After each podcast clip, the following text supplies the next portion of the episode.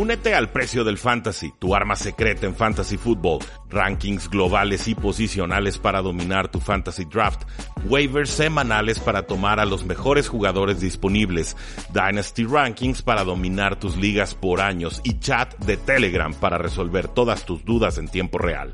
Visita stam.store diagonal precio NFL o da clic al link en este episodio para suscribirte.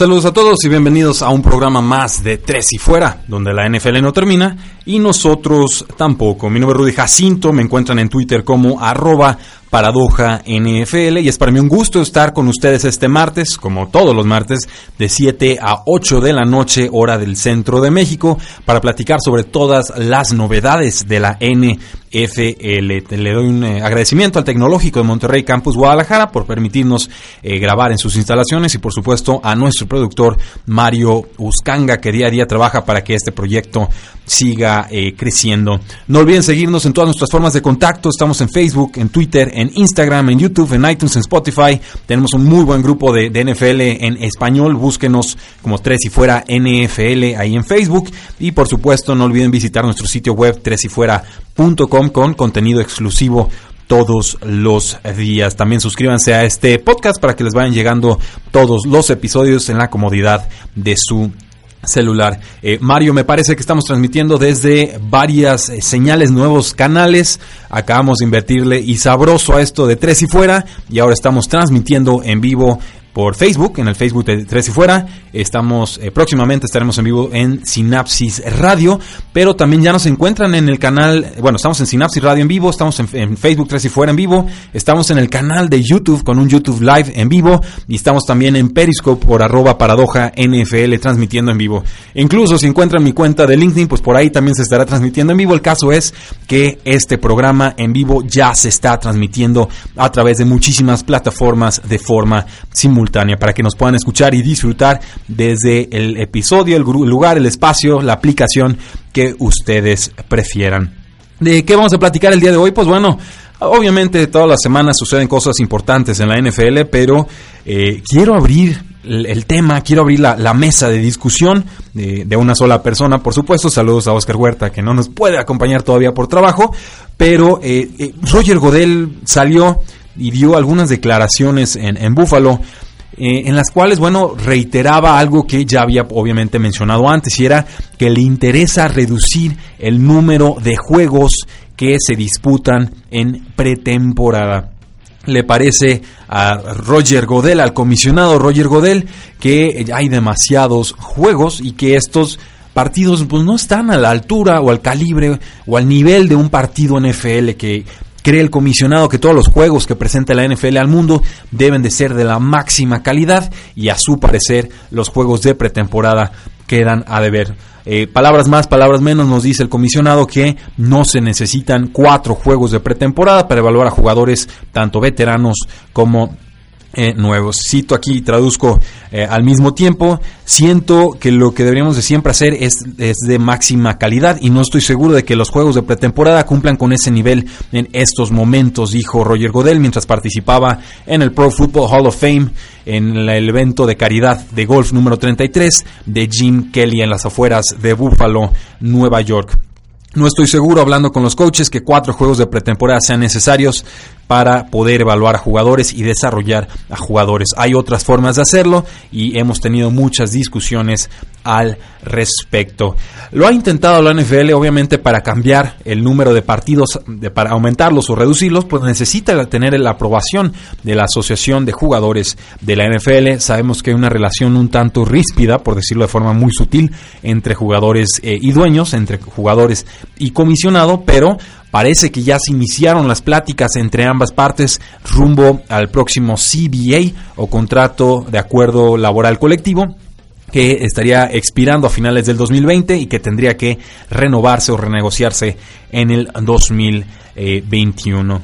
La conveniencia o no de ampliar o reducir el número de partidos de pretemporada eh, tiene muchas vertientes y es un tema bien complicado. Eh, hay equipos que, sinceramente, los cuatro partidos no les interesan, simplemente se enfocan en uno. Recuerdo Los Ángeles Rams el año pasado, eh, creo que solo a uno de los cuatro juegos le, dieron algo de atención. Hablamos de que los titulares en el juego más importante, normalmente el juego 3, pues usan a sus titulares medio tiempo unas cuantas series, no los arriesgan demasiado, las ofensivas son muy eh, genéricas, ¿no? No se presenta nada en especial, no quieres revelar cómo va a ser tu ofensiva a lo largo de la campaña. En defensiva es lo mismo, o sea, Entiendo por, por, dónde viene el comisionado a decir no necesitamos tantos juegos. Sin embargo, sí creo que ese juego 3 y sobre todo ese juego 4 sí son importantes para los jugadores que fueron seleccionados en ronda 4, en ronda 5, en ronda 6, en ronda 7 o que incluso no fueron seleccionados en el draft y están peleando por un puesto en sus equipos. Hoy por hoy esa es la mejor forma que tienen estos jugadores seleccionados tardíamente en el draft de ese año para eh, presentarse, presentar sus credenciales, para demostrar con jugadas grandes, importantes, con solidez ofensivo-defensiva, que merecen un lugar en el roster de la NFL. Recuerden que en pretemporada se tienen 90 eh, jugadores y esto se reduce a 53 antes de la semana uno. Entonces, por ese lado, sí puedo entender la reticencia de varios jugadores, pero en términos generales, yo sí apostaría por reducir de 4 a 3 los juegos de pretemporada, tratando de negociar un juego más de temporada regular, aumentándole, por supuesto, el sueldo a los jugadores porque están disputando un partido más, y sobre todo, y creo que este es el punto clave, dándole a todos los equipos una semana de descanso extra. Entonces estaremos hablando de un calendario de 17 juegos a lo largo de 18 semanas, bueno, 19 semanas, y básicamente los equipos estarían disputando un partido más. Normalmente ya, ya están disputando 16 juegos, ahora jugarían 17, pero tendrían dos semanas de descanso en lugar de una. Eso es lo que a mí me gustaría ver, sobre todo cuando los equipos se van a jugar a Londres, me gustaría que pudieran regresar teniendo una semana extra de eh, descanso.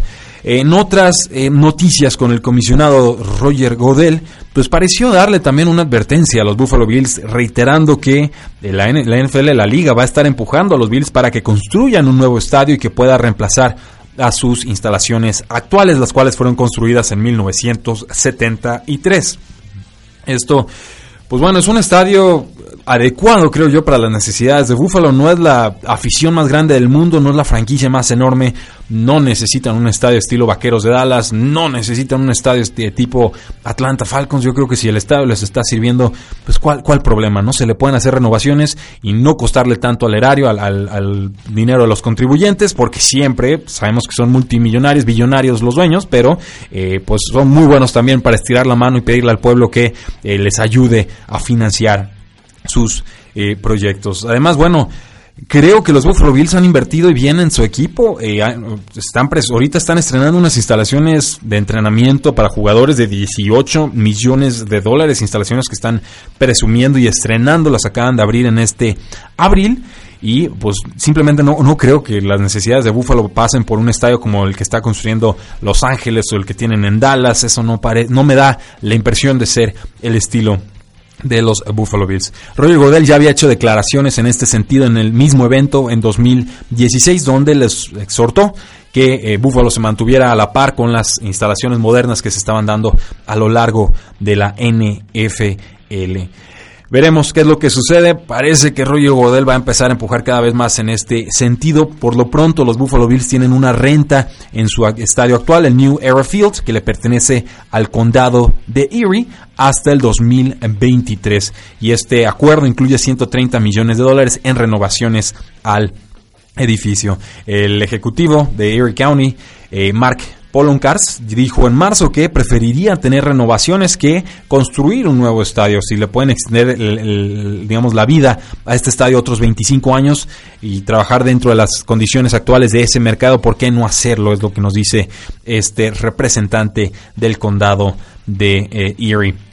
Ha sucedido en otros estadios, por ejemplo en Arrowhead Stadium, el estadio de los Kansas City Chiefs, un poquito más viejo que este de New Era, pues se sometió a una renovación de 375 millones de dólares hace una década. Y pues también la familia Hunt pagó 125 millones de esa renovación, el resto lo pagó el condado de Jackson a quien le pertenecen esas instalaciones. Entonces, hay alternativas, hay opciones. Creo que Buffalo apostaría más por renovaciones, pero estas declaraciones de Roger Godel me dan la impresión que van eh, a presionar y mucho y más bien son como una declaración de intenciones y creo que va a estar picando piedra y empujando cada vez más para que eh, pues finalmente los Buffalo Bills consigan instalaciones de primer mundo y que la NFL pueda presumirlas al mundo y decir ven hasta en Buffalo tenemos instalaciones de primera no he ido a ese estadio no puedo decirles si es bueno o si es malo simplemente sé que es un estadio un tanto más eh, longevo y que pues probablemente no esté a la par que otros estadios más eh, coetáneos contemporáneos y más vanguardistas. Veremos qué sucede eh, ahí. Con Peyton Manning, pues ha estado en el escaparate mediático en estos días porque le ofrecieron ser conductor o locutor en el Monday Night Football, una oferta que apreció pero eh, declinó. Eh, nos dice Manning, me gustó platicar con ellos, tuvimos una gran conversación, simplemente no era el momento correcto en este año, quizás nunca lo sea. Peyton Manning ya bateando ofertas para estar de locutor o de presentador de partidos desde que se retiró de la NFL en el Super Bowl 50, pero eh, pues finalmente creo que no va por ahí su intención eh, post carrera NFL. Creo que es muy bueno como conductor, pero que él más bien quiere entrarle al lado de los equipos, ya sea como entrenador, ya sea como general manager, ya sea como accionista minoritario en alguna de las eh, franquicias. En noticias de coreback, Newton parece estar recuperándose muy bien de su cirugía de hombro y ya está lanzando una pelota de fútbol americano de tamaño eh, regular. Eh, obviamente Cam Newton se sometió a una segunda cirugía en el mismo hombro de lanzamiento, el hombro derecho. Cam Newton tiene 30 años, Cam Newton se ha sometido a muchísimos golpes, sobre todo por una mala línea ofensiva. Y las Panteras ya se protegieron tomando a Will Greer, el quarterback de West Virginia, que a mí me gusta mucho, pero es un estilo de quarterback muy distinto a Cam Newton. Cam Newton es de movilidad, amenaza dual, no tan preciso, muy difícil de taclear eh, y sobre todo una fuerza sobrehumana en el brazo. Eh, Will Greer pues también sabe atacar en profundidad pero es más un jugador de bolsillo que en momentos puntuales sí puede escapar y tiene condiciones atléticas adecuadas, pero su primer instinto siempre ha sido el eh, pase. Con los Redskins nos dice el head coach Jay Gruden que Alex Smith se está recuperando bien de su cirugía, de sus múltiples cirugías de rodilla y que podría regresar más pronto de lo esperado. No nos ha revelado Gruden si Alex Smith ya está lanzando o no pases.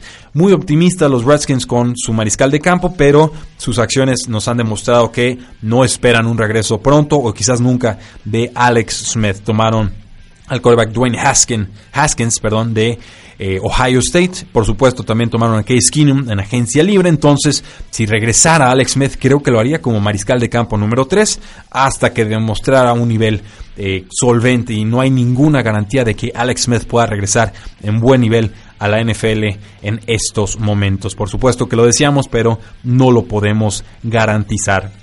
Con los Miami Dolphins parece que Ryan Fitzpatrick está jugando bastante mejor que Josh Rosen en las prácticas hasta el momento. Este reporte nos llega a través de Barry Jackson del Miami Herald y nos dice que Fitzpatrick sigue recibiendo oportunidades con el primer eh, equipo. Nos dice también, no es que Rosen esté jugando mal, es que Fitzpatrick simplemente ha sido mejor. No hay garantías de que los Dolphins vayan a usar a Josh Rosen bajo centro en la semana 1, pero si sigue así Fitzpatrick, seguramente será el quarterback número 2 para abrir la temporada. Y con los Indianapolis Colts, el quarterback Chad Kelly fue suspendido dos juegos por eh, violar la política de conducta personal.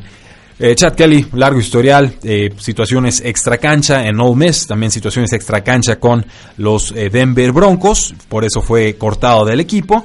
Este exjugador que fue seleccionado eh, pues en la última posición de hace dos drafts, dos o tres drafts, pues simplemente estuvo ya con el minicampamento de los Colts, había estado jugando bien el mes pasado y pues parecía que podía convertirse en el quarterback número 3 y posteriormente el número 2 de los Indianapolis Colts, sobre todo porque el suplente Jacoby Brissett está entrando a su último año de contrato. Por lo pronto eh, sería elegible para regresar en la semana 3 contra los Atlanta Falcons, pero pónganle una tachita más a este muy talentoso, pero también muy problemático jugador. Eh, noticias de corredores, Todd Gurley parece que pues ya no sería utilizado como ha sido usado en el pasado. La lesión de rodilla, según reportes, varios reportes, eh, es seria, una situación artrítica en la rodilla derivada de una cirugía, una ruptura del ligamento cruzado anterior a la que se sometió desde sus años colegiales, nos dice Ian Rappaport de NFL Network, basado en su rodilla, en su edad, en la posición que juega y en el número de acarreos que ha tenido, probablemente no va a ser utilizado como antes. Los Rams seleccionaron a un corredor en la tercera ronda, un jugador que les gusta mucho y a mí también, y está claro que el equipo está listo para repartir el eh, balón.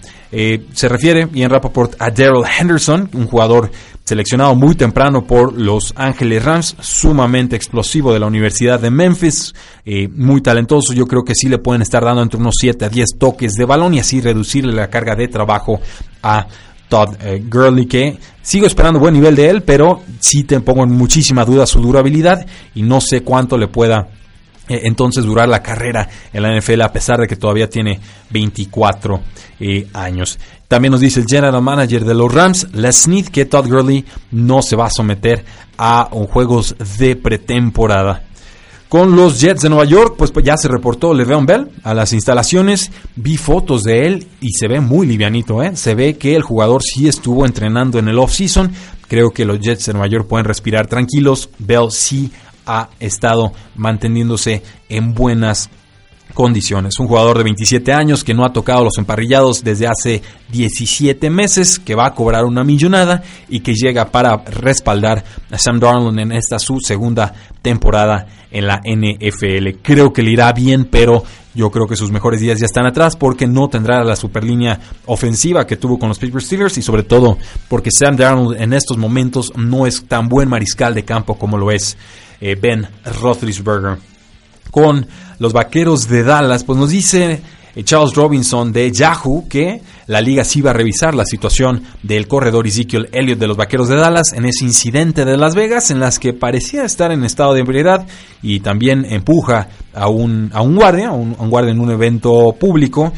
El incidente, por supuesto, queda grabado y cuando te graban es doblemente peligroso porque a la NFL no le gusta que a sus jugadores los graben haciendo eh, toda clase de eh, maldades. Eh, veremos, en un principio parecía que Ziegler no sería investigado, finalmente la NFL sí le va a poner el ojo al jugador y recuerden, él, él, tuvo una suspensión de seis juegos por un incidente en un bar nocturno en el que se dice que golpeó a una mujer, eh, muy raro el caso, yo tendía a pensar que Ziegler no era culpable, no me terminaban de convencer los argumentos, la justicia estuvo de acuerdo conmigo, pero ya sabemos que Roger Godel no es alguien a quien le importe mucho la justicia, lo que le importa es lo que él cree y lo que él, cree justificar lo que él cree de evidencia por lo cual pues la NFL tiene sistemas paralelos eh, legales internos para sancionar a sus eh, jugadores. Eh, con ese precedente sí creo que desgraciadamente podría haber una suspensión quizás de algunos juegos para Ezekiel Elliott. Hay que dejar que la situación vaya progresando. Con los Kansas City Chiefs, el coordinador ofensivo Eric Bieniemy nos dice e insiste que el corredor titular de los Kansas City Chiefs será Damien Williams, quien entró en sustitución de Kareem Hunt la temporada pasada, quien jugó brutalmente bien con toda clase de touchdowns y partidos para más de 100 yardas y quien eh, va a tener la oportunidad probablemente de iniciar como titular en la semana 1. Dice bien en mí que Damien Williams es su titular y esperan que brille en ese rol. A mí me sigue gustando Carlos Hyde, si está sano yo estoy convencido de que es más talentoso que Damien Williams, pero eh, tuvo una, temporada prácticamente perdida Carlos Hyde rebotando de Jacksonville a otros equipos. También tomaron en sexta ronda a Darwin Thompson, un jugador de condiciones atléticas muy intrigantes, y por ahí tienen al jugador de segundo año, un agente eh, libre novato en su draft, no fue seleccionado, Daryl Williams. Entonces tenemos a esos cuatro jugadores en el backfield, el equipo dice Damien Williams va a ser el titular, a mí me gusta la idea de hacer una apuesta muy tardía por Carlos Hyde porque los Kansas City Chiefs juegan en shotgun, que es cuando el quarterback está alejado del centro, cuando le lanzan la, pelota para iniciar la jugada algunas cuantas yardas, no cuando el quarterback está bajito o pegadito a la línea ofensiva. Y en esa estadística, en ese estilo ofensivo, Carlos Hyde ha sido mucho más efectivo a lo largo de su carrera. Con los Seattle Seahawks nos dice el coordinador ofensivo Brian Schottenheimer que la ofensiva se mantendrá muy terrestre en 2019. Y no me sorprende porque es prácticamente lo único que sabe hacer Brian Schottenheimer, alguien que para mí no debería ser coordinador ofensivo en la NFL. No me importa si le fue bien el año pasado, lo he seguido, no me convence y creo que esa ofensiva funciona gracias a Russell Wilson y no a Brian Schottenheimer que le han dado tantas oportunidades y tampoco ha demostrado en la NFL. Pero esto fue lo que nos dijo el buen Brian. No hacemos, no nos disculpamos por la forma en la que jugamos. Queremos correr la pelota, queremos ser físicos y queremos tomar nuestros tiros o tomar nuestras oportunidades. Esto, pues bueno, Pete Carroll de hecho sí se disculpó en el, después del juego de Comodín, deseando que hubieran atacado de forma distinta, pero pues parece que Brian Schottenheimer no le llegó ese memo. ¿Por qué es importante esta noticia? Pues bueno, porque significa que entonces Chris Carson y quizás Richard Penny seguirán siendo piezas importantes en esa ofensiva y eh, tendrán buen valor en nuestras ligas de fantasy fútbol. Chris Carson en estos momentos se recupera de una cirugía de no gravedad, nos dice la nota en la rodilla, mientras que Penny ha tenido muy buenas reseñas o comentarios sobre sus prácticas en pretemporada. Con los Cleveland Browns, el head coach eh, Freddie Kitchens nos dice que probablemente no se desharán de Duke Johnson por la vía del trade. Nos dice Kitchens quiere ser cambiado y yo quiero ganar la lotería. No importa, tiene un contrato, es, de los, es un jugador de los Cleveland Browns y va a ser utilizado a, a la mejor forma de sus habilidades para beneficio del equipo. Básicamente, Duke Johnson, ya cállate, tienes un contrato firmado y no te vamos a mover salvo que nos llegue una muy buena oferta. Y es esa parte la que a mí me hace ruido. No dice el jugador se va a quedar y ya. Dice eh, en estos momentos es de Cleveland y lo vamos a utilizar, sobre todo porque está suspendido Kareem Hunt y necesitan un suplente, suplente detrás de el muy buen jugador Nick Chubb. Pero si llegase algún equipo con una tercera ronda o incluso una segunda, que no va a suceder, eh, yo estoy convencido de que Cleveland sí lo dejaría ir. Una situación extraña, Duke Johnson ha revelado que él se quiere ir, prácticamente que no se siente valorado por el equipo y es una situación tensa que se puede extender por el resto de la pretemporada con las Águilas de Filadelfia. Nos dice Mike Grohl que Jordan Howard ha estado atrapando pases desde el backfield y esto es algo muy interesante porque sufrió mucho como receptor con los Osos de Chicago. Creo que es parte importante de por qué el jugador ya no tiene eh, lugar con Chicago y fue cambiado entonces a las Águilas de Filadelfia. Si puede mejorar en esta faceta de juego, le va a robar muchas oportunidades de toque de balón al novato de segunda ronda, Miles Sanders. Por lo pronto estoy esperando una dupla, un 2, que los dos jugadores sean relativamente utilizados de la misma manera o que sean igualmente productivos, pero a la larga yo sí creo que Miles Sanders será el talento que eh, tome ventaja. Con todo lo dicho, a mí también me gusta muchísimo Jordan Howard, me parece un corredor retro y un jugador que genera bastantes yardas después de contacto con el agente libre Darren Sproles, exjugador de las Águilas de Filadelfia, pues habló con Adam Schefter y le dice que todavía está dispuesto a jugar en el 2019. Ya es un jugador muy grande, un jugador de 36 años, pero todavía puede ser productivo. Estuvo muy lastimado la temporada pasada, va a cumplir 36 en junio, perdón, pero puede cambiar de ritmo un backfield, puede atrapar pases desde el backfield, de repente te puede correr entre los tackles y no lo hace mal pero eh, ya a los 36 años, pues cuánto le quedará. Dice que considera jugadores a equipos con los que ha jugado en el pasado, y esos serían las Águilas de Filadelfia, los Santos de Nueva Orleans y los Ángeles Chargers. Con los Houston Texans nos dicen que Deontay Foreman, quien se recupera de una ruptura de tendón de Aquiles, se siente muy muy sano, tan sano, lo más sano que se ha sentido desde que estaba en colegial y que quiere demostrarle al mundo de lo que está hecho, que tiene un peso sobre sus hombros después de haberse perdido prácticamente todo el 2018. Foreman acaba de cumplir 23 años el mes eh, pasado. Houston tiene una posición en el, bueno, jugadores en el backfield que dejan muchísimo que desear. Lamar Miller es un jugador adecuado y ya, así, a secas. Y eh, perdieron a Alfred Blue, que también era un jugador que te cumplía como suplente, así nomás, a secas. Entonces, sí, sí me gusta la idea de un Deontay Foreman. Por ahí también consiguieron un corredor en, en la vía del draft, pero es una lesión bien complicada la ruptura del tendón de Aquiles. Yo no recuerdo a un corredor que se lo haya roto y que regresara a buen nivel a la N FL. Y con los Miami Dolphins parece que el exjugador de los Cincinnati Bengals, el problemático Mark Walton, eh, está jugando bien, está mostrándose bien en los entrenamientos y apunta a ser el suplente de Kenyan Drake y de Kalen Balash. Compite en estos momentos con el jugador de séptima ronda Miles Gaskin, el novato, y pues eh, ha impresionado sobre todo como receptor desde el backfield. Entonces, ojo ahí con, con Walton solamente porque los Dolphins históricamente no han utilizado a Kenyan Drake, no se han querido casar con él. Podría ser más por Adam Gaze, que ya no está en el equipo, que por los Dolphins en sí, pero también podría ser porque el, jugador no aguanta tantos acarreos. No, en Alabama, cuando era suplente de Derek Henry, tampoco le daban muchas oportunidades con el balón.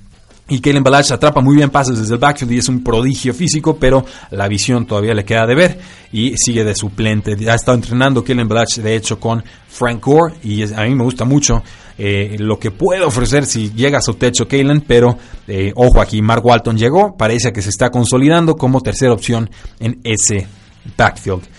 Con eh, noticias de receptores, volvemos con Brian Schottenheimer, el coordinador ofensivo de los Seattle Seahawks, y nos dice que Tyler Lockett va a ser utilizado a lo largo de toda la formación en 2019. Esto en respuesta a una pregunta en la cual eh, preguntaban o insistían en qué haría el equipo tras la ausencia de Doug Baldwin. Es un jugador peligroso. El Lockett casi llega a las mil yardas la temporada pasada. Usó el 50.8% de sus snaps como receptor slot lo cual fue ligeramente menos de lo que hizo en el 2017, pero lo que te apunta receptor número uno del equipo, se entiende muy bien con Russell Wilson y aún, aún si le dieran más volumen de pases, creo que hay bastante en esta ofensiva para que un receptor número dos o incluso un receptor número tres puedan ser relevantes para el equipo, pero sobre todo para fantasy football. Estoy pensando específicamente en eh, DK Metcalf como amenaza profunda, receptor número 2, y David Moore como otra amenaza profunda en la tercera eh, posición de receptor abierto. Con Adam Humphries, el nuevo receptor slot de los Tennessee Titans, exjugador de los Tampa Bay Buccaneers, pues nos dice que se rehusó o que dejó pasar la oportunidad de jugar con los Patriotas de Nueva Inglaterra en agencia libre porque pues ya Tom Brady era muy, muy veterano. Básicamente que Tom Brady era muy viejo y que por eso prefirió firmar, con los Tennessee Titans. Dice, obviamente Tom Brady es el GOAT o el mejor jugador de todos los tiempos, nos dice eh, Humphries, pero hay muchos factores en, una, en esa decisión. Era un contrato a cuatro años, quién sabe cuántos años le quedan a Tom Brady. Hay muchos eh, factores en la decisión que tomé. Eh, bien por él, tío, si se sentía más cómodo en los Tennessee Titans, pues a desquitarlo yo quizás preferiría dos temporadas con Tom Brady que cuatro con Marcus Mariota, si se, se sigue lastimando, pero pues bueno, veremos qué sucede ahí. Pero sobre todo creo que Tom Brady va a leer estas declaraciones y las va a usar para que, pues ya saben, para prender fuego en su, en su campaña, lo va a poner ahí como motivación en su tablero, en su refri, y no sería la primera vez que Tom Brady utiliza comentarios de otras personas para eh, motivarse. Eh, quien no necesita más motivación es en Kill Harry, la selección de primera ronda de los Patriotas, este receptor abierto que tuvo mucho trabajo con los titulares en el primer día de mini campamento de los Patriotas. Nos dicen que estuvo equivocándose en algunas rutas, todavía no tenía muy claro dónde tenía que estar colocado en todo momento, pero que generaba muchas yardas después de recepción, que básicamente se ve, se ve sólido, pero con los dolores de crecimiento que se esperarían de alguien que pasa de una ofensiva colegial a una ofensiva tan complicada como lo es la, la de tantas rutas y opciones y variantes que presenta los Patriotas de Nueva Inglaterra. En Kill Harry seguramente será receptor titular de los Patriots en la semana 1 con los Baltimore Ravens. Nos dice el dueño Steve Bisciotti que el receptor Chris Moore es un candidato a explotar en la campaña 2019. Eh, yo tengo mis dudas, la verdad es que llevamos como 15 mil años esperando a que Chris Moore explote, pero vamos, Dice, no, no sabemos qué esperar de los novatos, dice Vischiotti. Solamente queremos que estén sanos. Si se lastiman como otros en el pasado, pues bueno, tendremos fe en Willie Sneed, el receptor slot, y con, en Chris Moore. No me sorprendería que Moore se eh, terminara explotando en esta eh, campaña. Moore, pues probablemente sea suplente, quede detrás del receptor de tercera ronda Miles Boykin que tomaron en esta campaña, pero tiene 25 años y pues sí tiene condiciones atléticas que siempre han intrigado. El caso es que nunca ha logrado amalgamarlo todo para ser un receptor confiable en la NFL. Entonces, dejemos anotado el nombre por ahí, pero yo creo que más bien sería Hollywood Brown, el receptor veloz y explosivo. Y por el otro lado, eh, Miles Boykin, quienes atacarían en profundidad y que quedaría entonces Willie Smith como receptor slot con eh, Tory Smith. Nos dice Phil Yates de ESPN que se tuvo que bajar 3 millones de dólares en su contrato del 2019 y que ahora pues estará cobrando 2 millones de dólares. Le baja el contrato de, de 5 a 2 millones de dólares. Todavía puede recuperar alrededor de un millón de dólares al, eh, si llegara a conseguir algunos eh, incentivos que le ofrecen las Panteras de Carolina. Un jugador de profundidad, un jugador de rol, no es mal jugador. Torrey Smith te puede ayudar a abrir a las defensivas, pero ciertamente ya no es el jugador de antaño. Los Jacksonville Jaguars firmaron a Terrell Pryor, un jugador que desde el 2016, que explotó para 77 recepciones y 1007 yardas y 4 touchdowns, no ha hecho absolutamente nada. Jaguars pues, no tiene talentos de élite en la posición de receptor, entonces sí podría parecer Terrell Pryor como una opción confiable en sustitución de Dante Moncrief. Marquise Lee se recupera todavía en una lesión de rodilla, y eh, aunque Diddy Westbrook es el que más me gusta a mí, creo que este receptor está, está llamado a ser el número uno del equipo. Eh, con las Águilas de Filadelfia nos dice el head coach Doug Peterson que, eh, pues bueno, que está optimista con el receptor Mac Hollins, quien se recupera de una cirugía de hernia y que estará listo para el training camp. Preocupante lo de este jugador, muy veloz, livianito, me recuerda a Martavius Bryant sin tantos problemas extra cancha, pero 16 meses de recuperación para una cirugía de espalda, o sea, se perdió toda la campaña pasada y todavía no está entrenando. Wow, pues digo que está larguísimo el tiempo de recuperación, no, no fue solamente una cirugía de hernia, yo, yo pensaría. En fin, es un, periodo de recuperación muy atípico. Eh, no se sometió a cirugía, eso también lo dejaron que se curara solo, nos dice la nota, y va a ser muy difícil que Mac Hollins se haga con un lugar importante en la ofensiva. Por un lado porque tienen a Alshon Jeffrey, el receptor número uno de facto, pues es el ala cerrada Zach Ertz. De Dallas Goddard como Tyrant número 2 también es un fantástico jugador. Creo que tendrá un porcentaje más amplio todavía que en su primera campaña de esta ofensiva. De Sean Jackson, por supuesto, la amenaza profunda por excelencia regresa al que es, su hogar. Y aparte, los, los Águilas de Filadelfia tomaron un receptor en segunda ronda de nombre JJ Arcega Whiteside, un jugador que se parece a Alson Jeffrey, muy alto, muy fuerte y muy dominante en zona roja. Entonces, ¿dónde alcanza a entrar un Mac Hollins? No lo sé, todavía creo que le quedan dos años de contrato con el equipo, pero eh, talento hay. Desgraciadamente, las lesiones le han mermado su potencial con eh, Demaris Thomas, pues nos dice Phil Perry de NBC Sports Boston que no cree que vaya a estar en el roster final de los Patriotas de Nueva Inglaterra. La proyección de Phil Perry incluye a seis receptores abiertos, los cuales serían Julian Edelman, el novato en Kill Harry, Philip Dorset, que renovó por un año, Jontrell Enman, que llega a los eh, Patriotas de, procedente de Los Angeles Chargers, Braxton Berrios, un jugador de segundo año, slot, y el jugador de equipos especiales Matthew Slater.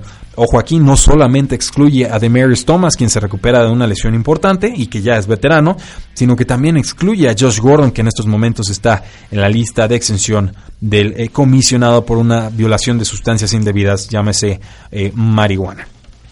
Con los Patriotas de Nueva Inglaterra seguimos. Muchas noticias de los Patriotas, no todas buenas. Cortaron a la cerrada Austin Seferian Jenkins, quien se va a retirar eh, alrededor de un mes por una situación personal. Desgraciadamente, Austin Seferian Jenkins ha tenido un historial de problemas con el abuso de sustancias, específicamente el alcohol. Eh, Hace dos campañas tuvo una campaña de renacimiento con los Jets de Nueva York. Desde entonces no ha podido brillar. Todavía tiene 26 años. Creo todavía en su potencial. Creo que no se le cierra la puerta todavía para volver con los Patriotas de Nueva Inglaterra. Simplemente ahorita no puede entrenar con el equipo y eh, seguramente los bostonianos prefieren tener a otro jugador ahí en visoría y en prácticas que alguien que no se va a estar presentando en el campo. Eh, triste la situación. Nos dice Gronkowski que él ya anunció que se retiró de la NFL y que en estos momentos se siente bien, que cree que está en un buen lugar. Está haciendo videos en Instagram y también muchas labores de caridad. Eh, y pues nos dice que ya, que él, cree que ya acabó con la NFL. Su agente Drew Rosenhaus, por el contrario, nos dice que no le sorprendería si Gronkowski regresara en algún momento. Esto es mera especulación, pero por el momento Gronkowski no está interesado en volver a la NFL. Entonces, ¿dónde nos deja estos? ¿Qué demonios tienen los Patriotas de Nueva Inglaterra en la posición de ala cerrada? Eh, Steven Anderson quizás sería el jugador un poquito más experimentado, el balance entre experiencia y, juventud y talento físico. Ben Watson está ausente cuatro partidos, por también consumo de sustancias indebidas, un medicamento que creyó podía tomar porque ya se había retirado y se lo explicó al equipo. Y por ahí, pues Matt Lacoste, que llega creo de los Denver Broncos, tiene 24 recepciones en la campaña pasada y él apuntaría a ser el titular del equipo. Entonces, eh, está, está fea la posición de ala cerrada en estos momentos para los Patriotas, pero sabemos que saben evolucionar. Y si no tienen buenos alas cerradas, pues no los van a utilizar. Es así de sencillo. Seguramente veríamos formaciones con más receptores abiertos o incluso dos corredores en el campo. Eh, Trey Burton se está perdiendo los entrenamientos de pretemporada tras someterse a una cirugía de hernia, obviamente en la, en la espalda, y se perdió prácticamente, eh, bueno, no más bien en la pelvis, y nos dicen que pues ha sido un problema que ha tenido desde el que estaba con las Águilas de Filadelfia. Trey Burton creo que tiene potencial para ser una ala cerrada top 10 en esta campaña, pero fue muy inconsistente en su primer temporada con los Osos de Chicago. Eh, Jack Joel también ya empezó a hacer cortes, se recupera de una eh, lesión de cadera y también de una lesión en los riñones, por lo menos ya está corriendo, está cortando, es un jugador al que le gusta pasarle mucho eh, con, su quarterback, Andrew Luck, pero no lo ha tenido en temporadas recientes.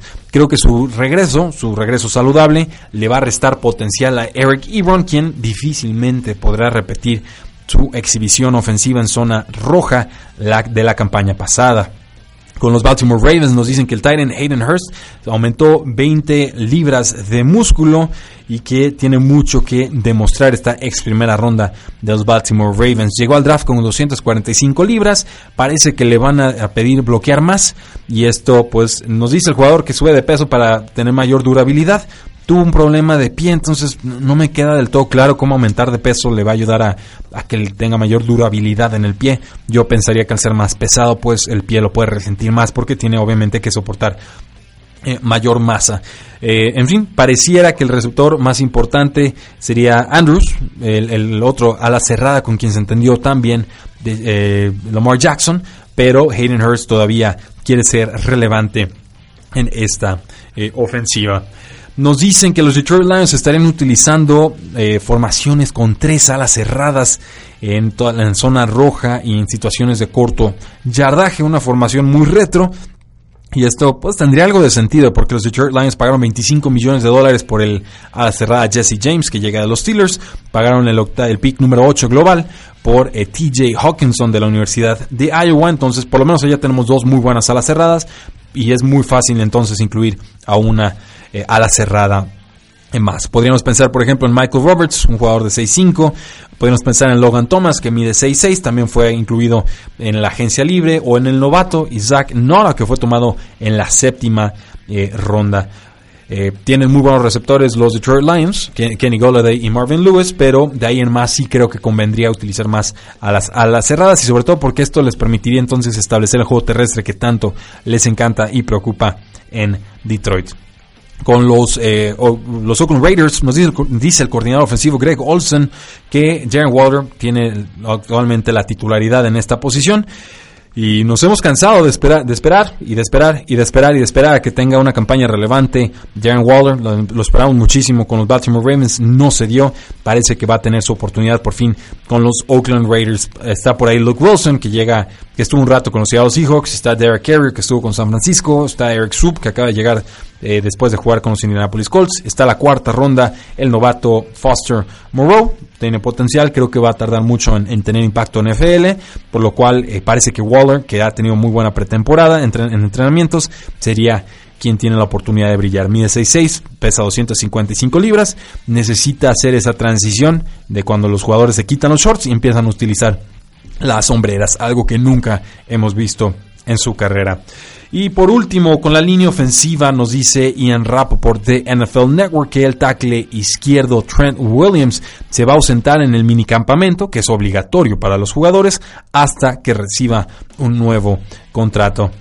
Eh, parece que va para largo esto, va a, va a estar cobrando alrededor de unos 12 millones de dólares por medio anual a lo largo de sus últimos dos años de contrato. Y Trent Brown, el jugador que acaban de firmar los Oakland Raiders, es actualmente el tackle ofensivo mejor pagado en toda la NFL con 16.5 millones de dólares. Yo creo que eh, Trent Williams es mucho mejor jugador que Trent Brown, pero que quiere cobrar de forma muy similar. Veremos qué sucede porque los Redskins no tienen mucho espacio salarial. Eso, damas y caballeros, es nuestro programa del día de hoy con noticias generales en el costado ofensivo del balón. Por supuesto, también con las declaraciones de Roger Godel sobre reducir, la posibilidad de reducir los juegos de pretemporada y también dándole ahí una pequeña advertencia a los Buffalo Bills para que ya vayan pensando en construir un nuevo estadio. No olviden seguirnos en todas nuestras formas de contacto. Muchas ganas, eh, gracias y ganas también de. Eh, bueno, ah, bueno, nos dicen que tenemos algunas preguntas. Mario, échalas. Bob Sanz pregunta eh, que si quieren nuevas instalaciones en Búfalo o quieren presionar para que el equipo se mueva a otra ciudad, respecto a lo que platicábamos hace rato. serían unos canijos. Imagínate a los Bills jugando en otra ciudad que no sea Búfalo. Criminal. También nos dice Bob Sanz que solamente nos falta transmitir en ESPN. Bueno, pues el, día que volteen a vernos, que queremos hacer bien las cosas y si ESPN nos da la oportunidad, pues qué mejor. Eh, Edson Alejandro nos dice que si puedes dar tu punto de vista sobre la defensiva de Baltimore Ravens. Eh, me gusta mucho, creo que van a tener un retroceso porque perdieron a jugadores claves, perdieron a pass rushers, perdieron a un linebacker interno y no me pareció que invirtieran lo suficiente. Creo que pierden más de lo que adquieren en esta eh, en este offseason, pero me gusta la adquisición de Eric Weddle que llega de procedente de dónde fue de no, Eric Weddle llega a... Mm, me estoy confundiendo. ¿Quién llegó a dónde? Eric Weddle llega a Los Ángeles, es entonces Earl Thomas el que llega de safety a los Baltimore Ravens. Víctor Manuel Centeno Márquez, ¿qué ondas con este horario? A las 8 se alcanzaba a oírlo completo. ¿Qué onda con mis Bills? ¿En serio ves a Jets mejor? Eh, uf. Siempre decimos eso, pero Buffalo no estuvo mal en la campaña pasada y creo que está invirtiendo bien en ambos lados del balón. Eh, Buffalo tiene una de las mejores defensivas en toda la NFL y es muy joven. La secundaria me, fascina en verdad. Han estado reforzando la posición de, de pass rusher. Eh, ¿Podrá mejorar Josh Rosen como pasador? Esa es la gran pregunta para mí. ¿Podrá mejorar la línea ofensiva? ¿Y quién se va a establecer como corredor? Porque tiene muchos nombres, pero yo sí creo que LeSean McCoy ya está en las últimas. Creo que Frank Gore ya está en la última y media, o sea que ya se le pasó la carrera por mucho. Entonces, TJ Yeldon o quizás Singletary, el novato, eh, en alguno de esos dos tendría que establecerse rumbo al 2020. Rogelio Álvarez, pregunta seria. ¿Ed Reed o Brian Dawkins? Uf. No, Ed Reed. Ed, Reed eh, y siempre comparan a Ed Reed, lo, ponen ahí el versus contra eh, Troy Polamalu. Eh, Ed Reed no tenía comparación. O sea, Ed Reed es de lo más impresionante que hemos visto en la posición de safety. Eh, pregúntale a Tom Brady cómo sufría cada que se enfrentaba a Ed Reed. Si había alguien que engañaba más a Tom Brady de lo que Tom Brady lo engañaba a él, era precisamente eh, Ed Reed, el, mariscal de campo en la secundaria, en esta poderosísima, históricamente eh, dominante defensiva de los Baltimore Ravens. Yo, yo creo que me quedo con Ed Reed, pero qué pregunta tan endiablada y complicada nos hace. Roberto Madrid, saludos desde Chihuahua, Go Niners. Y Ángel Márquez, eh, ah caray, pensé que era a las 8, tanto tiempo siguiéndolos y sigo con estos errores. Saludos, jefe. Eh, bueno, muchas gracias a todos, un fuerte abrazo. Ya Recuerden que ya cambiamos nuestro horario de 8 a 7, bueno, ahora es eran las 8, ahora es a las 7 de la tarde, pues para poder tener un poquito de vida social, y por vida social me refiero a poder entrenar en la alberca, porque de repente competimos y nos ayuda a sacar mucho el estrés. Entonces, ténganos un poquito de paciencia. Ya saben que los videos quedan grabados y sobre todo que los pueden también recibir en formato podcast, donde incluso los pueden escuchar a mayor velocidad y con toda calidad de audio. Nada más en YouTube, saludos a Temix y a Rubén Navarro que nos están sintonizando por ese medio y a todos los que están por Periscope también un saludo. Muchísimas gracias. Eh, estamos estrenando prácticamente el Periscope, estamos estrenando prácticamente el YouTube Live. No olviden ahí activar las notificaciones, seguir el canal. Ya vienen videos nuevos de Tres y Fuera para el mundo. Muchísimas gracias, sigan disfrutando su semana. La NFL no termina y nosotros tampoco. Tres y Fuera.